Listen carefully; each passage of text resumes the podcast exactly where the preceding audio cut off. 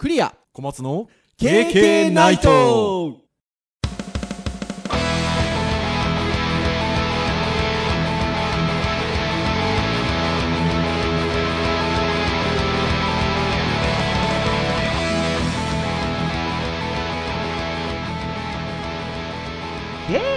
ナイト。はいということで263回の配信になりますお届けをいたしますのはクリアとはい小松です。どうぞよろしくお願いいたします。はいよろしくお願いします。はいということで今回263回ですがはい。前回は5周年記念だということで、えーまあ記念配信会ですかね。これまでの KK ナイトポッドキャストを、まあ、振り返ると言いますか、まあ、5年という数字だったので、まあ、5年前のスタートをした頃を振り返り、これまでどんな感じだったかねなんてお話を してきたわけですが、はい。どうなんでしょうね。皆さんどんな感じで聞いてくださったんでしょうかね。そうですね。なんか特別な回でいつもよりも面白いっていう感じというよりかは なんか肩の力抜いて喋ってましたっていう感じの回だね。たのか、まあ、あの、あるいはご祝儀なのか、えー私いつもあの SNS で、えー配信されると、配信されましたって投稿するんですが、いいねがたくさんついておりましたよ。気楽に聞いていただけたんじゃなかろうかなというふうに思います。今回から6年目というところでございまして、はいもう早10月ですよ、今月も。そうですね正しい日に配信されていたら10月1日でございますよ。そうですねはいいやー、ちょっと早い。2020年。そうですねあっちゅう間でしたねなんかあんまり外に出ないもんで、なので、もう気がついたら10月みたいな感じですね。うんそうですね華麗なせいもあるかもしれませんが、まあ あ、それは多分にありますね、多分ね。てな感じでございます。はい。さて、そんな263回なんですが、先週はフリートークという形でお話をしましたので、えーまあ、毎度おなじみ、ターンで言いますと、えー今週は教育会なんですよね。はいなので、まあ、教育会とは言っても、あの本当にあのいわゆる教育的なお話をすることも、まあ、場合によってはありますが、結構最近の教育会は、なんかある言葉について考えてみたりとか、なんかある行動について考えてみたりとか、まあ、そんなようなお話もね、あのすることが多いんですけれども、さて今日何の話をしようかという感じでございますよ。そういうね、何の話をしようかなっていう時にはですね、小松先生が、こんなのあるんですけど、どうですか？ご提示いただくわけですよ。もうほら、プロデューサー、プロデューサー。いやいやまあまあネタの出し合いは割とお互い様なところはありますけどね。で、えっと、ご紹介くださったのが、栗尾先生、まあ、モーニングページっていう言い方もあるみたいですし、えーモーニングノートっていう言い方もあるようなんですが、えーモーニングページってあるんですけど、どうですか？みたいな。で、えっ、と、今日ちょっと、えっ、と、モーニングページというものについて、えーかりやすく、えっ、と、書いてくださっているページがあるので、えっ、と、そのページをちょっと参照しつつ、モーニングページ、モーニングノートとは何ぞやっていうことをちょっとお話をしていきたいなと思ってるんですけど、はい。えーまずちょっと参照したいページは、えー、きなりのさんっていうページの、まあ、きなりのさんって言いましたけど、きなりのっていう、まあ、いろんな情報を配信してるページかな？の、うん。ライフスタイル、さらに暮らし、さらに朝活みたいなカテゴリーの中の、えー毎朝書くだけ、未来が開く魔法のモーニングページを始めようというウェブページがございまして、えーこちら、ちょっと参照しながらお話をしていきたいなと思うんですが、まあ、あのどういうものかっていうのは、ちょっとこのお話を、この後お話をしていくんですけど、そもそもこのモーニングページ、モーニングノートと呼ばれるようなキーワードを、小松先生、あれなんですってね、オリエンタルラジオの中田なっちゃん？はい。の YouTube 大学でしたっけ、あれチャンネル。はい。YouTube 大学ですね、はい、あれをなんか最近よくご覧になってるんでしょ？ああそうですね。あのフェルマーの最終定理の話がちょっと、うんあの YouTube のやつで僕あんまりその数学は好きながらそこまでディープに数学の世界には使ってなかったのでうん。で、まあ、ちょっと難しいかもなと思って見たら全然その数式的なところは出てそんなたくさん出てこなくてはい。すごく面白かったんですようん。でそこからまあ全部が全部見てないんですけどたまに気になるような名前が上がってきたら登録チャンネルのね、一覧からこう見て、まあ、それの回で今回はこのモーニングページに関する 回がありまして。はい。なんかあれ、そっからあれですよね。えっと、本のご紹介かなんかで、そうですね。ずっとやりたかったことをやりなさいっていう本のなんか紹介の流れで出てきたんでしょ？うん、だからこれ結構売れてる本みたいですね。かかなり昔からあって売れてる本だと思うので、うん。多分これ聞いてるなんか人もね元々の本は2000年代初めぐらいにうん。出ててはい、なんかまた今年もまたなんかね新版のような感じのものというか出てるみたいでね。聞いてる人読んだことある人いるんじゃないかなと思いますね。え。まあなのでまあその本はその本ですごく興味が私も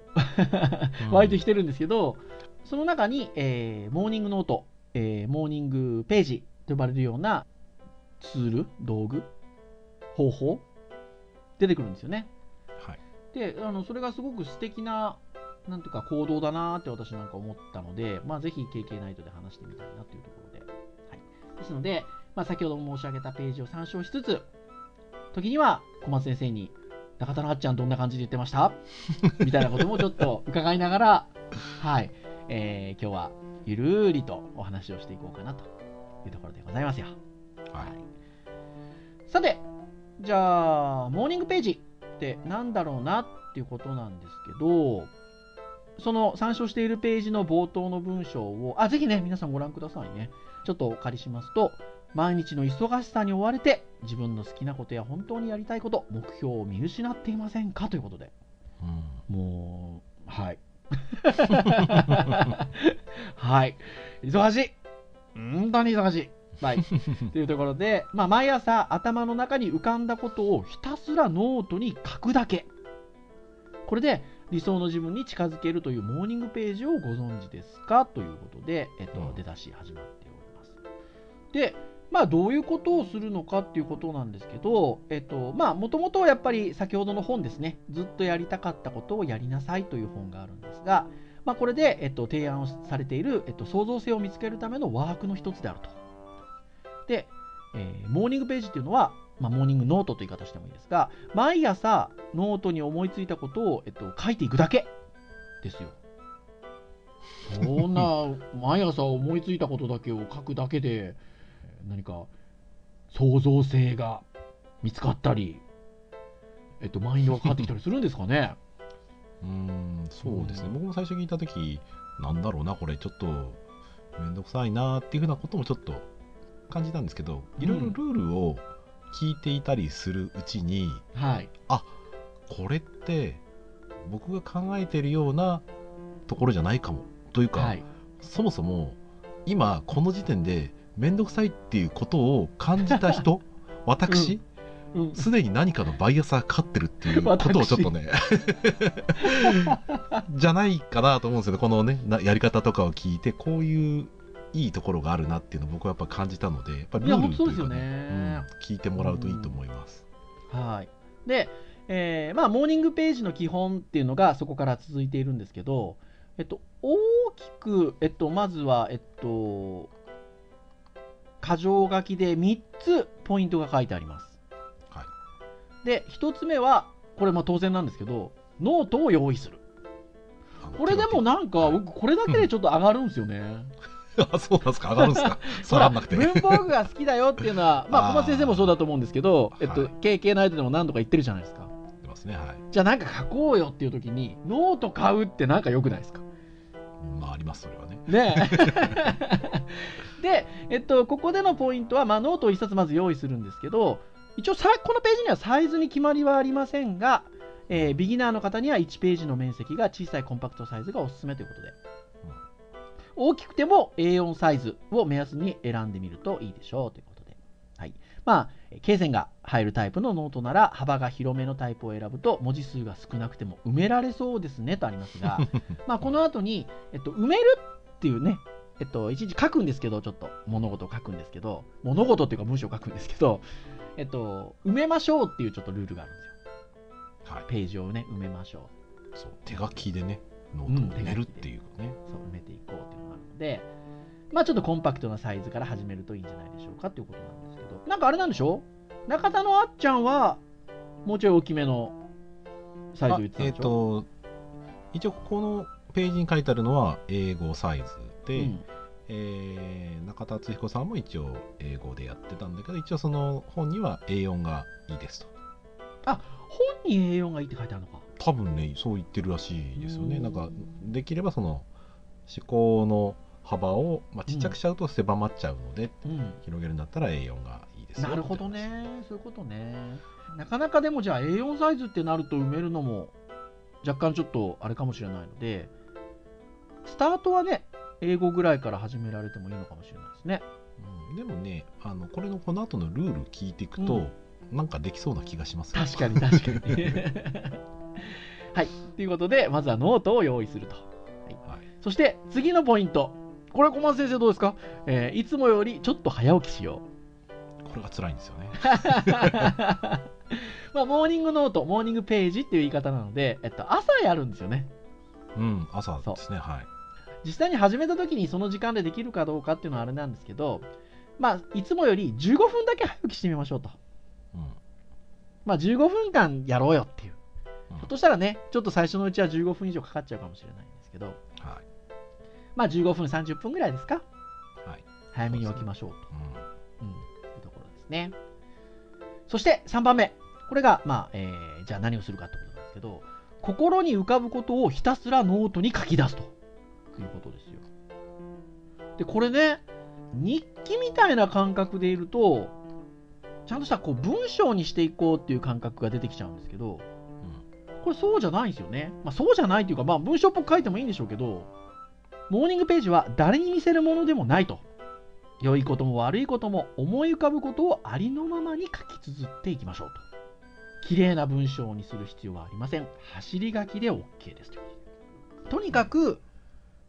気持ちの移ろいというんでしょうかね。そこで思い浮かぶことをこう、ただただ書いていくと。これはなんか最初は難しさを感じるかもしれないんですけど朝起きたてのちょっとこうまだなんでしょうね頭の働く感じっていうのがそんなにシャキシャキしてない感覚の時に雑念なく思い浮かんでいくことをただただ書くということで考えていくとなんかその行為に慣れてくると意外といけそうですね。ね、中田敦彦さんが言ってたところでうん、僕の中で面白いなと思ったのは、はい、ね実はここのねページこのページには書いてないですけどはい、あの A4 の3ページ埋めろって言われてるんです実ははい。ここにもうページ数は3ページって書いてあります。あ本当ですか？すいません書いてある書いてある。で、えー、と僕それ結構無理だなとそれ15分とかで無理じゃないのと思ったんですけどうん。あのまずその一つルールとして誰に見せるものでもないのでって書いてますけど僕は逆に言うと人に見せないルールがいいなと思ってるんですよ、はい。人に見せないってことはその誰かにその見せるっていう行為そのものが自分に対してバイアスをかけちゃうっていうところがあると思うので、あとはその朝がいいっていうのは一つはその朝は素直であると、おうん。夜は反省しがちだと。ああ、でも分かる気がします。そうでうん完全主義な自分を封じましょうみたいな話をね中田さんがさんしててはい。あとはキーワードとして面白かった良かったなと思うのは思考の流れを書くみたいな言い方してるんですよ、で僕もやっぱりその何かを考えて文章にするのってうん。最初だったり最後だったり読んでもらう人のことを考えながら書くってやっぱり構成考えるので時間かかるんですよねはい。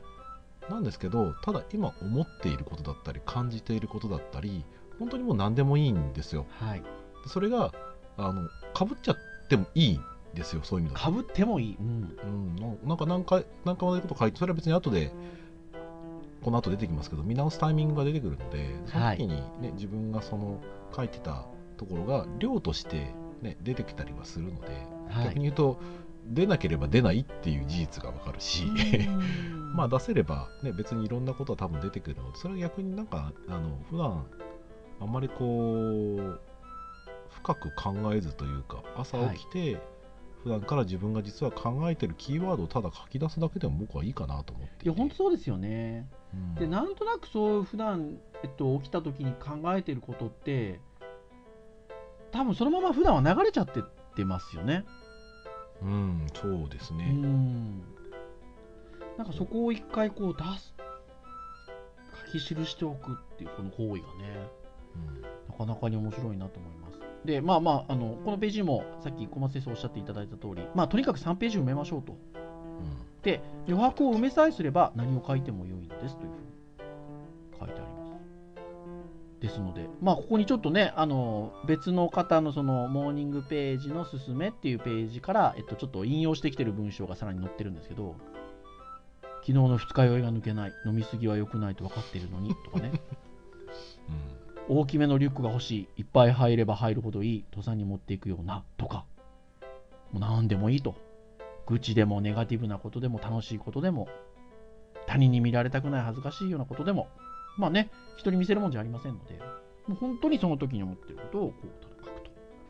それだけやりましょうっていう。ってなことでございますよ。でね、やっぱ何を書いたらいいかわからないという人はっていうのに、ちょっとポイントが書いてあるのが、なるほどって思ったんですけど、何も思いつかなかったら、何も思いつかないって思いを3ページ書いてもいいって。なるほどね、そういうので、なんて言うんでしょうね、慣れていくんでしょうね。うんその時のこう気持ちをこう書くっていう感覚、慣れていくんだと思うんですけど。で、まあ、その後はルールがいくつか書いてあるんですけど、まあ、一つはね、モーニングページ、モーニングノートなので、朝に書くということで、小松先生、これ頑張りましょうね。そうですね ちょっとあの 僕も小松先生もなんかやる、やる感じになってますけど、はい。いや、はいこれはねうんそうですねやりたいのでね 用意しますよまあ、まあ、そうだと。で、もう一個。これ重要なポイントみたいで、手書きで書くと。まあ、その朝思ったものを書くっていうことで言えば、まあね、スマホで書くっていう選択肢だったり、ノートパソコン、パソコン、まあノートパソコンじゃなくてもパソコンで書くなり、まあ手段はあるわけですけど、これ手書きで書くっていうのが、えっと、実はポイントであるということで、えーまあ、このページにはどういったことが書いてあるかっていうと、手書きにすることで、その時の感情が、えっと、文字に現れると。まあ、丁寧なのかなとか、乱暴だなとか、眠そうだなとか、みたいなことが現れやすいので、手書きにこだわってみてくださいとあります。ただ、あれなんですってね、あっちゃんはまた別の視点の話をしてたんでしょ？そのなんだろうな。パソコンの方が僕なんかもそうなんですけど文字をそのなんだろうな記録するって意味で言うと手で書くよりか圧倒的にキーボードの方が早いんですよ、早いですよね。うん、なんですけどやっぱりそのキーボードで打つのって早いので、うん。やっぱりその流れていっちゃうというかね、はい。うん、手で書くことにはその手で書くっていう時間だったりとか、はい。うん、そういうその体験的なところで言うと早ければいいってもんじゃないっていうか、ううんん。手で書くことにちょっとこうなんだろうな記憶の定着というか、はい。うん、自身の考えとかがなんか分かりやすいとか出やすいんじゃないかなって気がしますけどね。そうですね。なんかね、例えば勉強するみたいなところでの頭にどれだけ定着させるかみたいな、えっと、ノートみたいな話の感覚で言うと、えっと、まあ特に今の若い世代なんかはね、もう手書きではなくて、えっと、デジタルで入力をしていった方が、まあ勉強としてはやりやすいですよとかっていう、その世代によっての感覚ってあると思うんですけど、ここでこのモーニングノート、モーニングページを書くっていう意味合いって、またそのなんか単純に学ぶっていうものとは違いますからね。そねその時のね、感情であったりとか、どんな思いなのかなみたいなところを一旦こう吐き出すと言いましょうか。はい、書き留めると言いましょうか。っていうところで言うと、何か手書きでそれをすることによって、えーまあ、このページにも書いてあるような、えっと、感情が文字に現れやすいだったりとか、まさに、えっと、今、中田のあっちゃんが言ってるような、うん時間をあえてかけることによって、その時の感覚なんかっていうのをちょっとこうね、思いとして残してあげたりとかね。うん。うん、そういうのは確かに手書きっていうところに意味があるような気がしますね。そしてもう一個のルール。これさっきね、小松先生が後で出てくるんですけどってお話をしてたんですけど、これまた面白いですよね。最初の8週間は読み返さない。8週間だいぶですよ。そうっすね。僕最初あれ？8日？1週間後と思ったけど8週間か？2ヶ月か8っていう。週間ですね。2ヶ月。はもう読み返さないんですってで、まあ、要は、えっと、自分自身と向き合うツールなんで誰にも見せるもんではないとで、えー、つどつどちょっと読み返していくのではなくて1回8週間まあ2ヶ月ですよねもう振り返らないわけですようんただただ出していくわけですよ。そして、えーこのページによると、9週目に初めてノートを見返すと。で、そこで、えー8週分の棚卸しをすることで隠された本当の思いに気づくことができるでしょうと。うんまあ、例えば毎日続けたとして、8週間、7波56、56日分、まあ、60日弱。って言っときましょうか。はい。なった時に、60日分のなんとなくその意識としてその朝にあったものを毎日取りためてあると、それをこう俯瞰的に眺めた時に気持ちの移り変わりであるとかうん考え方であるとか何かネガティブの思いが引きずってるのかとか逆にポジティブな思いが、えーこうつながってるのかとかそういうのが多分見て分かりますよねおそらくね。うんそうですね。多分なんかこの8週間見ないっていう長さになんか意味があるのかはねおそらくやった人の効果的なところでそうなんでしょうけど、うん。僕が感じるので言うとやっぱり早めに見返しちゃうとそこでやっぱりさっき言ったようなバイアスを自分にかけちゃう気がします、そうですよね。うん、またこんなこと書いてると思ってっていう。ふうに自分でなんか勝手に反省してなんか あの本来の自分の気持ちじゃないところをまた書こうとしてしまう。でそれはは本来の自分ではあるもののうん。素直な自分として考えた場合にはあの自分が最終的に望む答えとしての正しいなんか情報にならない気がしますよね。いやまさに小松先生おっしゃったバイアスが多分かからないっていうことが重要なんでしょうねこのことには。なので、えっと、8週間という期間を振り返らずに書いていくことによって、まあ、初めてね、このページの書き方で言うと、えっと、自分の思考の癖とかに気づくと。まあ、もともと自分の中に存在していながらも気づかずにいた思いとかにも気づけると。だから、あ、自分って最初から同じことを一貫して思ってるなとかね。うん多分そういうことに、えっと、小松先生おっしゃったバイアスがかからないことで気づきやすくなるんだと思うんですよね。うん、なので、まあ、まさにそこがこのモーニングページモーニングノートをやるときの、えっと、重要なところなのでうんそのためには、まあ、8週間まあねあの長さはねもちろんそのあるとは思うんですけどもう少し短くてもっていうのはあるかもしれないですけど、まあ、一つの区切りとして8週間は見返さないと。で、その後に棚卸しをするという、まあ、この方法はすごくね、理にかなってる気がしますね。ね、まだやってないんだけどね。でまあ僕らよくねポッドキャストで言うじゃないですか。その、はい。続続けることは続けることみたいな、はい。このポッドキャスト自体もそうですし。うん、でもその続けることがなんでその楽だったりとかね。なんでその続けるために続けてるかっていうと、うん、僕らの場合言ってたのはトルクがかかるとかかかんないとかって話をね、い。わ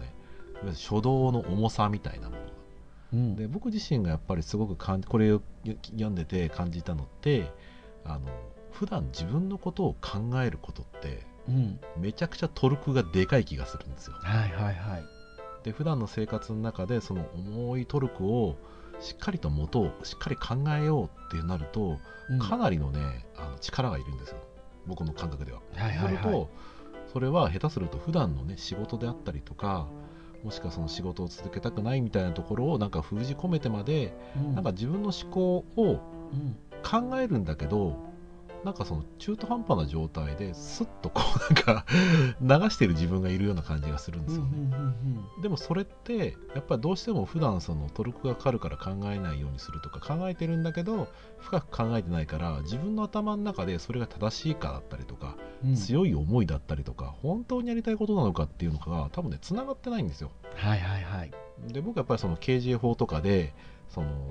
学生とかにね情報の整理とかをやらせてる時にはい。自分自身が体験していく中でやっぱり感じたのって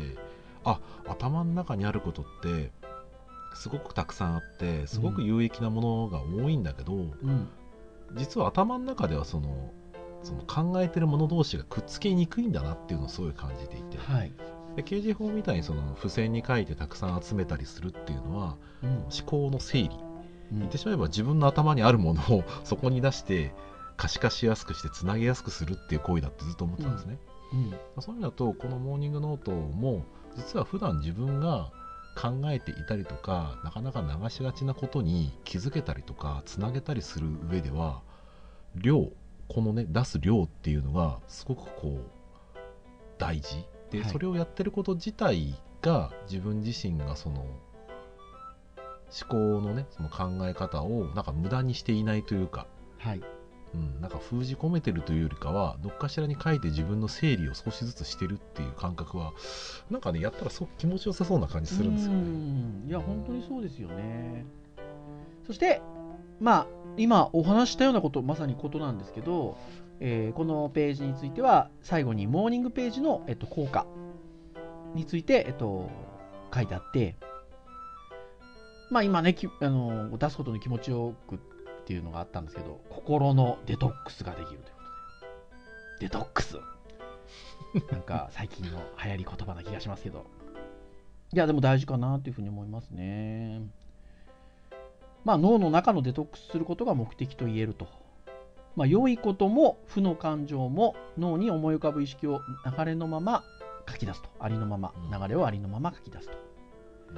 まあ、そうすることで自分が無意識に蓋をしていた感情や思いを捉えることができると。で、ひいては自分が本当にやりたいこと、求めていることを知ることができるのだそうということで、まあ、もともとのね、えっと、モーニングページ、モーニングノートを紹介してある書籍が、タイトルが、えーずっとやりたかったことをやりなさいですので、うん。なので、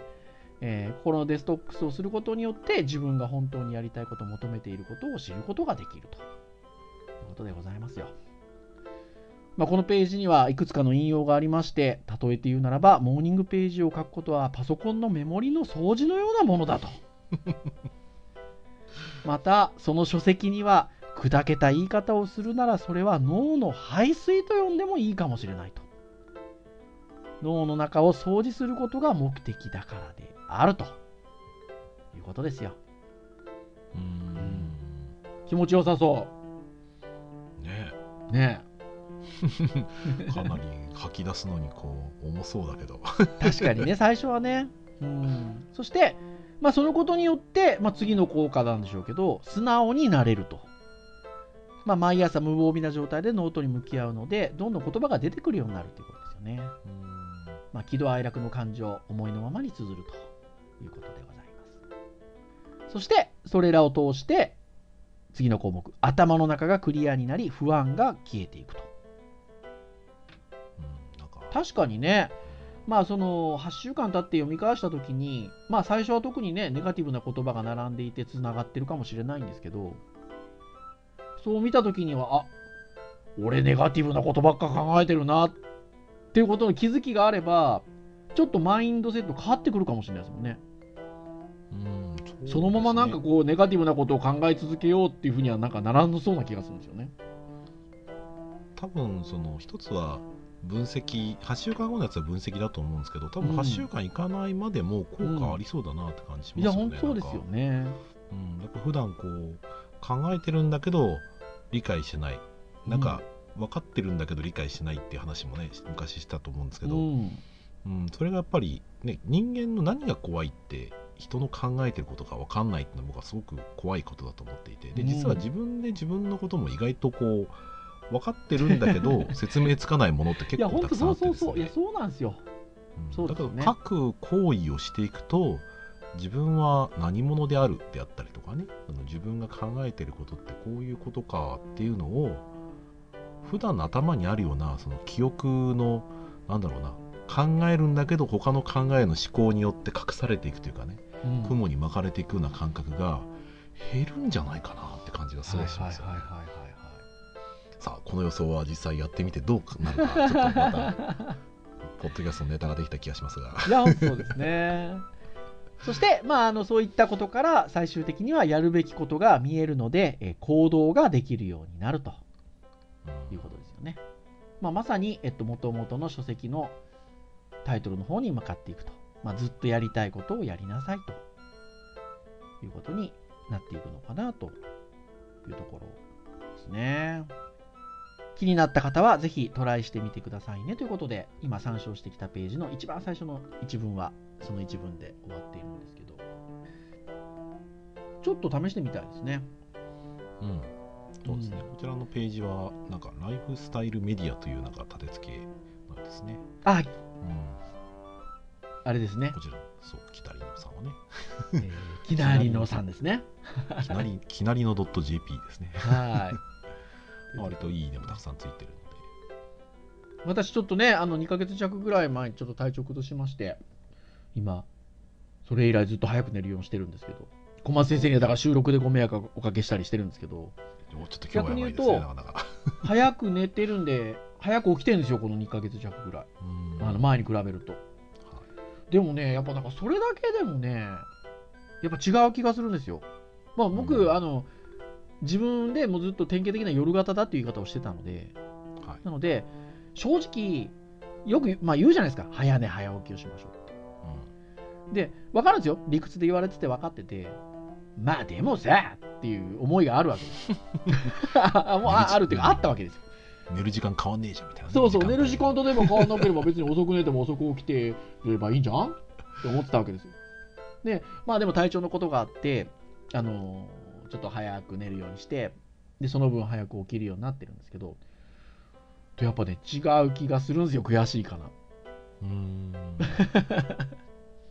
なので、なんかこの、ちょっと早く朝15分、30分早く起きて、えっと、書くっていうこの習慣をつけるっていうのは、なんかね、そういう意味でもいいんじゃなかろうかなっていう気はちょっとするんですよね。うんうん、なんか理由ができるじゃないですか。なんかね、このそうですね 書くためにね、30分、15分、30分早く起きましょうっていうなんか理理由もできるし、朝起きるのが辛ければ早く寝ろって話になるわけで。そうですね。俺ちょっとな、ここ7週間ぐらいはな、寝ない日があるからな。その日どうしようかな。まあそこはそうね、あのもちろんあのお仕事の絡みがあったり、まあちょっとね、あのやってみるといいんだろうなというところでございますや。はいはい。皆さんも、あなんか面白そうだなっていう感じでございましたら、あのぜひね、今日ご紹介を参照させていただいたページもご覧いただきたいですし、ちょっと僕ね、あの中田のあっちゃんの YouTube は見れてないんですよ。うん。そう、小松先生になので、ちょっとどんな感じでしたって今今日、今回はあの聞いていく感じだったんですけど、それも見ようと思ってます。多分なんか1本じゃないですよね。そうですね。1位とか2位とかってありますよねうんはい。で、まあそういうのも、なんかゆっくり見れる時間を取らないとなと、忙しいとは言っても、思ってる昨今でございますよ。はい。はい。てなところでしょうかね。はい。はい、ぜひ皆さんも、モーニングノート、モーニングページ、はい、あの、ちょっと気になった方は見てみてください。さあ、KK ナイトは毎週木曜日に配信をいたしております。えー公式サイトアクセスをしていただけますと、サイト上にプレイヤーがございますので、直接そこから聞いていただくことができます。ただし、えー、Apple Podcast であったりとか、その他、購読登録サービスで購読登録をしていただけますと、配信されるや否や、ご使用の端末に自動的にダウンロードがされますので、お好きなタイミングで聞いていただけるというころでございます。ぜひ、えながら聞きでも結構でございますし、何か興味のある回であれば、それを聞いていただくもよし、はい、えー気軽に聞いていただければなというふうに思います。それでは以上といたしましょう。お届けをいたしましたのはクリアと。はい小松でした。それでは次回264回の配信でお会いいたしましょう。皆さんさようなら。さようなら。心のデトックス